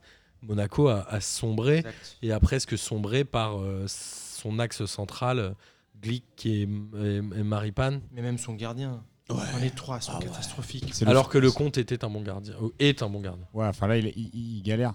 Moi, je suis pas, j'étais, je suis moyennement d'accord avec Amine sur le- la lecture de, de la performance de l'OM parce que je trouve que depuis le début de la saison, c'était un- assez poussif. Et hormis Strootman, que je trouve euh, très fantomatique euh, depuis le début de la saison et encore, et, et encore, hier, et encore hier soir, euh, Marseille a plutôt fait un bon match et je trouvais que c'était cohérent. Même à Ouais, je trouvais qu'il y avait, des, il y, avait du, il y avait du jeu. Après, c'est plus facile pour un mec comme Amavi d'être performant contre Monaco. Parce que c'est vrai que quand il n'y a personne en face, euh, tu peux prendre des espaces, il n'y a personne qui te suit. Tu peux faire des appels, il n'y a personne qui te suit non plus. Tu peux avancer, personne essaie de t'arrêter. Bon, c'est plus facile, en, effet. Mais euh, j'ai trouvé que Marseille confirmait en tout cas le, le renouveau. Sanson a été hyper intéressant, encore une fois. Euh, Payet par intermittence, mais on a l'habitude. Euh, bon, il met un beau but, mais personne ne monte sur lui à part Bakayoko qui se, qui s'est rappelé qu'il fallait qu'il monte sur lui et il arrive un peu tard. Et euh, Timoué, bah, son problème, c'est qu'il n'y a personne avec lui au milieu. Tu vois, et ça défend pas en bloc. Donc, Adrien Silva en ni deuxième derrière. à la fin. Ouais, mais quand il est rentré. Ouais. Mais euh, Fabregas, j'ai découvert qu'il jouait quand il est sorti. Donc euh, je pense que c'est c'est, euh, c'est assez difficile aussi. Monaco a été plutôt rassurant en fin de match quand même. Ils n'ont pas Bah, ils se- réussi non, à moi je pense égaliser, qu'il y a un truc où moi je les ai trouvés mieux quand Ça, même. c'est quand tu, bah, c'était un peu du Aura football, c'est quand tu commences à baltringuer un peu, que tu vois qu'il reste bien 3 comme match. minutes à jouer, tu, tu balances un peu et tu mets la pression. Et Marseille manque de sérénité. Et ces 10 dernières minutes, pourquoi ils prennent un but et pourquoi ils sont à deux doigts d'en prendre un deuxième? Alors Benedetto, bon, il a fait une dinguerie, j'ai pas compris, on en, on en parlait avec Amine, mais le, ce truc où il attrape la balle avec ses mains avant, mais bien avant, mais j'ai re-regardé l'action, Amine ne fait pas le genre le mytho, parce que tu essayé de m'avoir au bluff hier soir. Amine, il essaie de me, dire- il essaie de me bluffer en disant l'arbitre allait siffler, il avait le, le sifflet dans la bouche. Il avait pas du tout le Surtout que sifflet dans moi la je bouche. comprends même pas ce que l'arbitre siffle. Ouais, il- Bah, voilà. Vous rigolez Ah, ou quoi Il siffle. Mais Et attendez, il y a- il- le mec. C'est mais- entre deux, mais il n'y a pas faute. Enfin, c'est- soit c'est entre deux, soit Mais ça joue. après, en fait, Mais si il y en a un jamais, qui joue le ballon et si jamais met la tête, il y a l'arbitre, si jamais jamais faute l'arbitre là-dessus. décide de siffler, d'arrêter le jeu parce qu'il y a un, il y a du- il y a un jeu C'est dangereux entre et qu'il y a- deux. il y, a des joueurs blessés, c'est aussi possible. Il y a pas- Il n'est pas obligé de- qu'il y ait faute pour qu'il siffle. En Évidemment, revanche, évidemment. il n'a pas sifflé. Il a pas sifflé. Et Benedetto prend la balle avec les mains. Et il a bien fait. Tout à l'heure, tu disais à, à partir de quel moment les joueurs arbitrent, parce que tu disais les mecs de Brest qui n'ont pas voulu reprendre le match. À partir de quand Benedetto il arbitre Maintenant, juste, je vais répondre là-dessus à Boris, parce que déjà, il faut savoir que Benedetto, il, a un physique d'un mec qui joue dans Narcos. Donc pour lui, c'est- c'est c'est, euh, foot de rue. Il y a faute, il récupère le ballon, point barre. Après, là-dessus, euh, là Martin, il dit Ouais, je vois pas ce qu'il siffle. Il lui met un coup de tête Non, Dans- il va dans- jouer le ballon et l'autre va mettre la Ouais, tête. d'accord, mais Il- regarde. il peut- il- siffle, c'est entre deux, il y a mais- pas mais faute. regarde, si tu joues par exemple le ballon et que tu mets un- ton, ton pied dans la tête d'un joueur, il va quand même siffler faute. Rien Même à si à voir, là, c'est tête contre tête, si ça n'a rien à voir. Non, là, c'est pas- si- même si tu joues Ça le ballon, si, ton, si ton, les crampons ils arrivent sur les fr- le front du gars, Ça n'a rien à voir. Bah, si, ça a à voir quand même. J'avais pas vu, t'as raison, parce que pour moi, il- je reprocherais à Benedetto. Il y a deux mecs qui sont à terre, il vient, d'entendre le choc, il arrête de jouer et on s'occupe des mecs. Mais j'avais pas vu l'histoire de- du 1-2.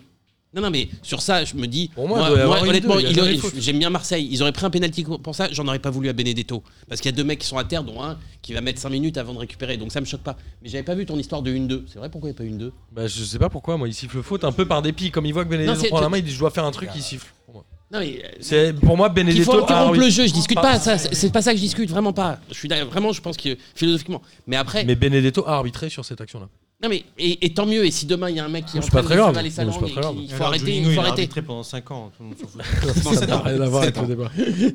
Mais Parfait. euh, En tout cas, Mona- euh, Monaco, j'allais dire, Monaco fait évidemment la pire opération de la semaine et c'est Marseille qui fait la bonne opération Non, mais parce que que- Marseille va arriver sur le podium. Ils ont 10 points à égalité avec Rennes Ouais, et mais Nantes, ce qui est assez ouais, inattendu. ouais, Martin, attends, il faut quand même, t'as pas soulevé un truc là quand même, tu, tu m'étonnes.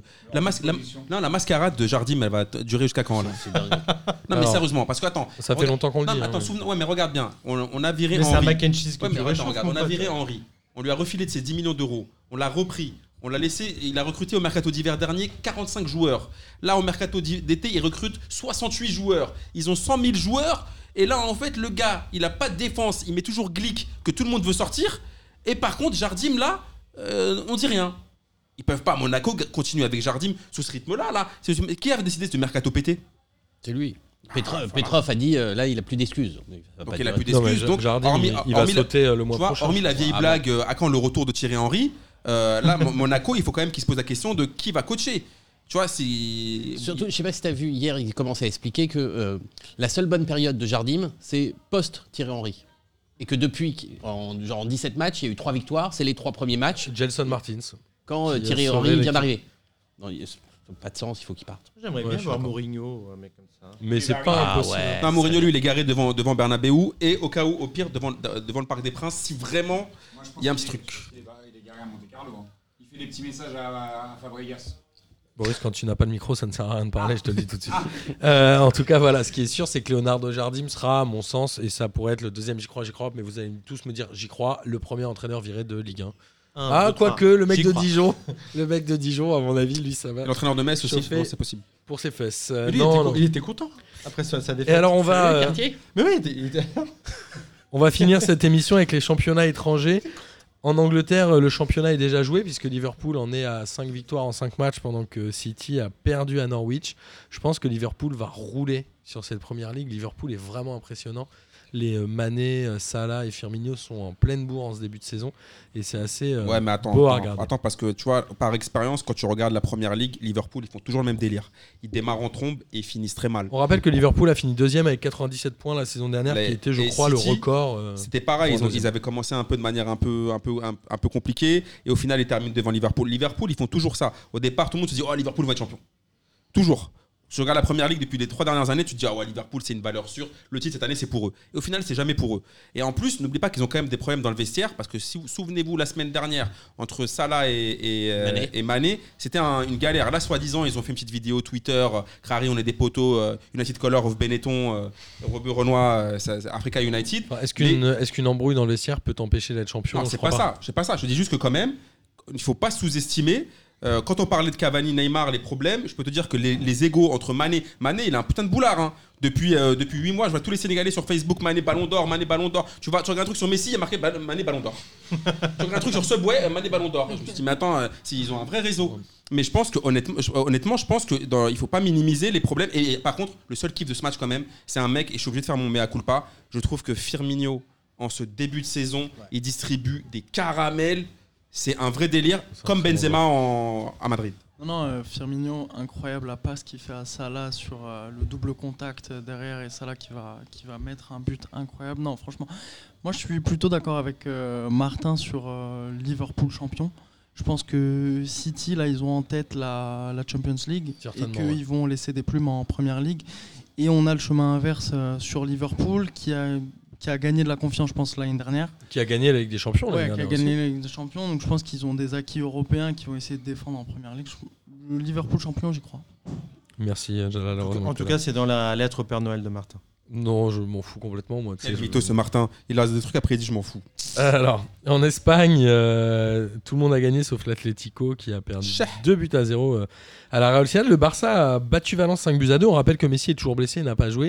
Et il y a ce fameux Fati qui a euh, 16 ans, qui, euh, 16 ans et demi, je crois, euh, qui a mené à son deuxième but depuis le début de saison et qui a l'air d'être un joueur assez prometteur. Il est issu de la Masia. Bah, en fait, ce qui se passe avec. Moi, je pense que c'est un joueur. Il est quoi, guinéen Je sais pas ce qu'il est, mais en- il est très talentueux en tout cas. Et euh, il a 16 ans et demi. Je crois qu'il a marqué un but, une passe D. Euh, souvent, on parlait de la Masia, la légende de la Masia. La Masia, c'est tellement chaud que les, les 4, 3 4 dernières années, ils ont dépensé 503, 533 millions d'euros, le Barça. Donc, leur Masia, avec euh, la, la fois où ils ont Iniesta, Xavi, ça a duré vite fait. Mais après, leur histoire de Masia, euh, je ne les vois pas vu le- le- les sommes qu'ils mettent dans le, dans le mercato. Par contre, sur ce mec-là, alors, il faut pas trop s'enflammer, on n'a pas trop l'habitude de s'enflammer. Mais en tout cas, euh, c'est une sacrée pépite du, du centre de formation barcelonais. Et euh, je pense qu'ils vont pouvoir se faire des thunes avec lui. Du, euh, coup, mais du coup, il joue, il joue à la place de Messi pendant qu'il. Il joue euh, plutôt milieu gauche, Ça, hein. non? Il joue Ouais, plus mais par contre, à la- Messi, quand même. Oui, mais il est adoubé par, euh, par le petit. Donc tu vois, le petit, il Ah. aime beaucoup. Ouais. Donc euh, ça va jouer. Il aime beaucoup Ousmane Dembélé. Non, je déconne. Il a fait des déclarations en disant qu'il fallait qu'il devienne plus professionnel. Tu voulais contre, parler a- du Real, Marcos? Par contre, il a fait aussi des déclarations sur, euh, sur Griezmann, Messi. Je vous invite à lire. Il a dit Je ne l'ai pas encore vu puisque j'étais blessé. Voilà. C'est à peu près le, c'est à peu Il près a dit le aussi niveau qu'il de le ce qu'il ne le connaissait pas aussi. Je- Marcos, tu voulais parler du Real euh, avant qu'Amine s'en charge Euh, que Ils ont battu les du Venté Real 3 buts à 2 avec un but de Karim Benzema. Doublé. Non, bah, euh, bah, le Real, j'ai, pour tout vous dire, j'ai regardé un petit résumé aussi. Euh, ce qui transparaissait du résumé, mais euh, A- Amine va peut-être me dire que j'ai, tort. C'est, euh, bah, c'est un Benzema euh, efficace. Et puis le reste, euh, c'est moi j'ai vu les buts, les actions sont assez chanceuses. C'est des, c'est des rebonds, euh, des choses un peu comme ça. Alors Et- le Real menait 3-0 Ouais, et, et- c'est- et ils ont eu une petite panique. Ils, a- ils avaient la goutte euh, sur le front en fin de match. Mais ça peut être euh, peut-être pas mal pour le PSG. Bah, moi, en fait, quand j'ai quand j'ai regardé ce match, la première mi-temps est parfaite. Rien n'est résolu en tout cas. Ah non mais, rien- non, mais de toute façon le, le problème du Real Madrid on l'a dit semaine après semaine devant c'est très bien c'est comme je trouve qu'ils ont quand j'ai regardé le match avec le PSG ça m'a rappelé, rappelé des je me dis que dans ce match là c'est 50-50 parce que le Real devant c'est 4 étoiles c'est un truc de ouf c'est que les mecs qui jouent devant Vinicius Benzema par contre tu vois là quand tu regardes le match vraiment ils ont fait vraiment des belles actions construites Mm. peut-être qu'ils n'ont pas amené de but mais il y avait quand même du, de- du lien entre les, les- les mecs de devant ça jouait bien en revanche au milieu et en défense c'est une catastrophe Surtout que Ramos est suspendu. Et pour le PSG, il rentre, euh, il rentre Rodrigo, il, il rentre Militao. Il rentre Milita- Militao pour lui donner du temps de jeu par Qui rapport bon à, jeu- qui est un- à mercredi. qui est un bon un bon joueur, mais ça se voit que le gars, il n'est pas encore dans le game. Il est pas, en- tu vois. Pour moi, c'était le vois, meilleur. C'est c'est Pour comme un moi- mec qui danse à contre-temps dans une, dans une soirée. Il Pour- danse super bien, mais Ouais. pas dans le rythme. Comme. Pour moi, c'était le meilleur. c'était le, le meilleur joueur de Porto l'année dernière. Ok, mais moi. là, Mais- moi je pense que ça va être un, c'est un bon défenseur. Et par contre, sur ce match-là, euh, tu vois, je dis danser à contre-temps. On va Mais- faire un tour de prono. Mais je pense Pour, que le, euh, le match du PSG. Le PSG, le, le PSG, à peu- euh, le PSG Real, moi je dirais 50-50 sur ce match-là. David, ton Ouais, pronostic pareil, pour PSG Real qui a lieu mercredi? Euh, match nul, euh, 2-2. 2-2. On va pas se faire chier. C'est comme au. Parc des Princes. Jalal Je pense que Paris peut, avec un Neymar chaud bouillant. Il est non, Neymar. Ah, non, non. Trois matchs. Ah putain, merde. Euh... ah, Ça, coup, ça me ça nique calme. Ah, ça, ça calme tout. Ouais, un nul.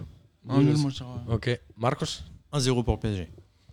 Boris Euh, pff, je vois pas, je vois pas une démonstration ni de l'un côté ni de l'autre vu les manquements dans l'effectif. Est-ce qu'Mbappé Mbappé sera Mbappé blessé, il a annoncé aujourd'hui. Euh, ça sera Icardi, Di Maria, euh, Sarabia. euh, Je pense priori. que c'est supérieur. hein. a priori, allez, 2-1 pour Paris. je- 2-1 pour Paris, mais euh, je sais- ça va être un match, hein, à mon avis, un, un petit peu serré. Amine? Euh, moi, bien évidemment, je vais dire une victoire du Real. Et Je vais dire 1-2. Mais vraiment, c'est le cœur qui parle. hein. Là, c'est pas- il n'y a, aucune il y a pas du tout de raison. Je pense que le PSG. euh, je pense que les, les Parisiens vont apprendre à connaître Icardi. Alors, j'ai vu qu'Icardi a commencé à suivre la femme de Navas. j'ai vu que là, j'ai vu une photo de Icardi avec sa femme et, et avec le couple Navas. Et, je- il y a, juste après, il a, il a suivi Madame Navas sur Instagram, je sens que ça peut créer des gros problèmes. Déjà qu'il va gérer la meuf de Draxler, je pense qu'il va faire un carnage là, Icardi. Mais c'est pour, pour Moi, parler, je- pour parler football, je pense quand même que Icardi peut, peut foutre le bouillon dans la défense du Real Madrid. Moi, pour parler football, je pense que le PSG va gagner 1-0. Euh, je te rejoins Marcus, euh, aka euh, Falch. Euh, en Italie, la Fiorentina juste, tu nous as dit David que c'était une sacrée purge, ça a fini à Ouais. 0-0. Ah, c'était ouais. moisi. Ah ouais, c'était chu- très décevant. Euh, la Fiorentina a, jou- a un peu joué, mais la Juve, c'était. euh, Est-ce que Voilà. Kaiser Frank a joué? Bien sûr qu'il a joué. Et Il a été très bon. il a été très bon. Ce bon vieux Kaiser Frank. Ouais. Rabiot, non, par contre, toujours pas. Rabiot, toujours pas. Et Est-ce que vous avez vu la déclaration de Sarri sur Rabiot? Ouais. il a dit quoi? Non, j'ai pas vu. Ah, il, il a dit euh, après 15 jours d'entraînement à haute intensité, il s'est effondré euh, psychologiquement. Ah ouais. Voilà. Mais de toute façon, je vous l'avais déjà dit la semaine dernière, si vous regardez les déclarations de, Rab- de Sarri à l'époque où Rabiot était au PSG, il disait le PSG ne peut pas gagner puisqu'ils ont Verratti et Rabiot qui ne courent jamais. Donc maintenant, il récupère un joueur dont il ne voulait En pas. même temps, pour un, pour un fan de, du Real comme toi, Guti, il courait jamais, gros. Mais il était pété. C'était un Putain. euh, Pastore Il du, était du Real. extraordinaire du Real. Alors, juste euh, une dernière question sur l'Italie. Est-ce que l'Inter euh, peut gagner le championnat cette année? Ils, en ont, ils ont 9 points sur 9. Moi, j'y croyais pas du tout, mais franchement, j'ai l'impression que la Juve, ils ont plus trop la dalle. C'est le troisième, j'y crois, j'y crois pas. On est en train de se barrer complètement. Euh, Et en Allemagne, euh, Dortmund a battu euh, le Bayern Leverkusen 4-0. Il y a eu un partout Leipzig-Bayern. Et donc c'est Leipzig qui est en tête. Donc on va pas faire un j'y crois, j'y crois parce que Leipzig va être champion. Parce que vous allez encore me dire qu'il y a trop de j'y crois, j'y crois dans cette émission. Mais en tout cas, voilà, peut-être que la Bundesliga euh, sera à suivre cette année et peut-être même le week-end prochain. Puisque nous allons à Munich et nous ferons un hors-série spécial sponsoring sportif. Comment ça, tu vas à Munich, toi Pour l'Oktoberfest, tu vois, on doit pas venir. On l'a. C'est Ah. vrai que c'est le premier jour. C'est de comme par hasard. Comme ça tombe Petit bien. malin. C'est Amine qui va kiffer. Amine. Amine, il va boire de la tourtelle. Je vais les ramasser parce que bon, je pense, qu'ils vont- je pense que ça va être sale. Hein. Oktoberfest et Currywurst, Amine va kiffer. T'inquiète, mes Euh, épaules sont là.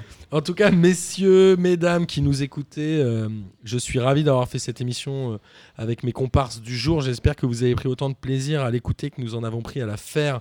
Et il est temps de terminer par le traditionnel kiff de la semaine. Et en hommage à nos invités, nous allons commencer par David. Comme ça, tu es sûr que personne va te le piquer. Si tu en as un. La 92e minute au parc. Ok. Donc Neymar, le retourné Ah ouais. ou le scénario? Le, le- le scénario. Le scénario. Le scénario. Magnifique. Jalal. Euh, moi, comme vous l'aurez vu ce soir, j'aurais fait illusion. Je n'ai regardé aucun match. Euh, Casper. j'ai pas le même niveau. Mais euh, non, moi j'ai un kiff, euh, kiff euh, P2J Family. J'ai un kiff parce que non, je suis là, je suis là grâce à, à Martin. En vrai, ça fait, je le, je le disais, euh, je le disais tout à l'heure, euh, ça fait depuis 2016 que je vous écoute. C'est ça, t'es un, un des plus Et, fidèles. euh, ouais, ouais. Et du coup, euh, non, en vrai, pour moi, genre euh, P2J, c'est un peu le podcast et l'émission même, la vérité, l'émission qui me fait, euh, qui me fait avoir un peu l'actu du foot chaque semaine et tout, et je kiffe. Et tu vois, d'avoir Martin, euh, Amine, Boris, le trio un peu, tu vois. genre, euh, je, suis, je suis un peu, euh, pas ému, mais en vrai, je, je kiffe. Et, euh, Il faut et pas être non, ému, non, non, non, Ouais, c'est vrai qu'on a un peu la BBC, la MSN. tu vois, non, non, non, la vérité. En tant que, en tant que Aminouz, tu vois. Ah, voilà. Donc euh, non, franchement, euh, P2J, euh, vrai kiff d'être là et, euh, et Inch'Allah que ça, que ça continue. Et un grand merci aussi à Olivier qui t'a Ouais, gâté. de aujourd'hui. ouf, de ouf, de ouf. Olivier euh, qui m'a qui, qui Du t-shirt foot, évidemment. Qui m'a gâté de ouf avec euh, un t-shirt, un maillot, enfin bref. Voilà. C'est vraiment un, un vrai VIP, quoi. T'es notre VRP à travers le monde. Marcus. Alors moi j'ai euh, j'ai pas mal galéré pour trouver mon kiff de la semaine et puis euh, j'étais en train de faire ma petite revue des, des matchs, euh, des résumés des matchs de Liga et je suis tombé sur le, le résumé de de Barça euh, de Barça euh, Valence. Valence et je me suis dit ah tiens il y a Omar da Fonseca qui, qui commente et Omar da Fonseca c'est un peu genre c'est comme c'est le tonton un peu italien qui vient dire euh, vient de parler de, du Milan AC des années 90 de, de Milan, euh, enfin de l'Italie, la meilleure équipe du monde, mais lui c'est avec l'Argentine. Puis soudainement là, il y a eu le, le 2-1 de, de Valence par euh, Kevin Gamero. Et puis il y a un, petit débat pendant quelques, quelques secondes sur le fait qu'ils sont hors jeu ou pas. Et donc il y a la VAR qui rentre, euh, commence à analyser le, le- le sujet, le- enfin le- le- l'action. Et là, Omar de Fonseca dit mais, mais, mais, mais non, mais il est pas hors jeu. Il y a la main du défenseur qui est en ligne avec son corps. Et là, je me suis dit, putain, le mec, il, je sais pas combien d'années de foot il a derrière lui. Mais pour te sortir une connerie pareille. Ouais, moi- ouais, mais- ouais, mais tu vois, franchement, Non, mais Fonseca, on franchement- lui pardonne tout. oui, mais enfin. Parce que franchement, il, est- il nous fait tellement kiffer. Non, mais j'ai peur qu'il soit un peu sénile maintenant. Boris, à toi. Euh, mon kiff de la semaine, moi je vais faire un- toujours un petit tour sur le foot féminin parce que sinon euh, Martin il veut pas en parler. Euh, Je peux pas tout regarder, mec. C'est qu'il y, a- il y a encore eu des superbes matchs euh, ce, ce week-end. et que- Flopé de but. des flopés de buts. Euh, un but de Gridjembok, d'ailleurs, hein, que je salue, puisque elle, elle marque jamais. Elle a mis un beau pointu, elle a allumé dans les 6 mètres. Euh, je crois que si, si elle avait cartonné la, la gardienne, elle était KO pour 3 semaines. Euh, et j'invite Amine à, à venir avec moi voir un match, parce que je, je l'invite toutes les semaines, il vient jamais. Quel mytho, il m'a jamais invité de toute sa vie, c'est un gros crevard. Ça sert à rien de parler quand on n'a pas de micro, Amine. Voilà. Non, mais toi, on va, on va baisser le micro quand tu vas parler. À toi, Amine. Bon, bien évidemment, moi j'en ai pas un, mais 25. Bah, déjà, le premier kiff, c'est les invités qui viennent chaque semaine et les, me dire que des gens nous écoutent sur Internet, s'inscrivent et viennent participer à, à ce podcast, c'est un vrai kiff. J'ai- Non, mais Jalal, c'est quand même un, vrai plaisir parce que c'est un mec avec qui je converse rapide, euh, depuis très, enfin, souvent et euh, je le connais pas. C'est la première fois que je le vois, mais j'ai l'impression de le connaître, faire partie de la P2- P2J Family depuis, depuis au moins une pige. Le mec, on s'envoie des messages tout le temps alors que c'est la première fois que je le vois. Et ça fait plaisir parce que c'est le seul qui me soutient, contrairement à Martin ici, qui veut toujours m'éliminer et qui fait un peu des trappes pour me faire sortir de ce podcast dont je ne partirai jamais. Euh, le, le deux- le deuxième kiff de la semaine, c'est euh, le planning cette semaine de football qui est juste ouf. Il y a PSG Real, Dortmund Barça, Naples Liverpool, euh, Atlético Juventus, Milan Inter, Chelsea Liverpool, Séville Real et OL PSG. Donc c'est et Milan Inter, ouais. Mais bon, ouais, c'est le- le derby. Donc euh, c'est un vrai kiff. Et le troisième, c'est que ce pauvre Vaïd Alilodzic, il était ancien coach de l'Algérie. Et je pensais que les médias algériens l'avaient terminé et qu'il ne pouvait pas tomber sur pire journaliste. Et là, le pauvre, donc il est coach du Maroc. Et je suis tombé sur une conférence de presse totalement surréaliste de coach Vaïd, où là, il y a un mec qui lui pose une question, un, un journaliste marocain qui, déjà, je vous invite à regarder cette, cette conférence de presse, où il lui dit Coach, euh, vous cherchez l'oiseau rare. Alors que vous avez quand même le meilleur buteur du monde euh, au Maroc. Et là, il dit on a naturalisé Messi, Ronaldo. euh. Et le gars, il est déter, il est sérieux. Il dit oui, on a le meilleur coach, le meilleur euh, attaquant du monde. Il lui sort un joueur improbable qui joue en Arabie Saoudite. Et j'ai cru vraiment que Vaïd, il était à deux doigts de sortir un rail de coke ou une rebier. Tellement il s'est dit mais putain, mais les Algériens, je pensais qu'ils m'avaient tout fait. Il manque plus qu'il aille en Tunisie et je pense qu'il il déteste le Maghreb à vie. Ça m'a fait taper une petite barre et dédicace aux Marocains que je soutiens et que je kiffe. Et je vous dis, Vaïd va vous faire du bon taf quand même. Parfait, merci Amine. Évidemment, moi, le mien, c'est euh, les gens qui viennent nous voir. David est venu euh, sous les conseils de Gis. Donc, il faut remercier Gis et on te remercie, David, bien évidemment, d'être venu. On est de plus en plus institutionnel, j'ai l'impression. C'est ça. Institutionnel. Jalal est venu euh, un peu en loose day. Il m'a envoyé un message genre à 15h s'il pouvait venir. Je lui ai bien évidemment dit oui, puisqu'il est venu de loin juste pour voir Amine. Et il a dit Yo soy un Aminouz. Et moi, Ah, jaloux, mon gars, c'est Moi, comme mon ça. vrai kiff, mon vrai kiff de la semaine, je pense que même c'est un kiff de l'année qui va venir, c'est que j'ai l'impression que le monde du foot part en couille. J'ai l'impression que les joueurs et les font le plus de déclarations improbables. C'est qu'en un mois, on a- on n'a jamais eu autant de déclarations où les- tout le monde se taille. On parle de Messi qui taille Dembélé, qui taille Griezmann, de machin. J'ai l'impression que cette année footballistique va être Ça charnière. va charcler. Ça- Je pense que ça va être charnière pour la vision du foot. Peaky Blinders, pour un la peu suite. dans- Et moi, je vous dis, il y aura plus de race dans le football, il y aura plus d'amour du maillot, il y aura plus rien. Ça va être le, ça va être le mot de tout le monde va se tirer dessus, c'est sûr. Donc cette saison de Ligue 1 et de championnat étranger va être parfaite et on vous invite évidemment à la suivre avec P2J. T'as vu comment j'arrive à nous faire une autopromo sur la fin et il est temps de terminer par le générique. Salut à tous. Ciao les fraîcheurs. Ciao, ciao. Bonsoir à tous les petites fraîcheurs. Bonsoir à tous et bienvenue. Bon, on m'a dit de venir, tu veux, tu vas.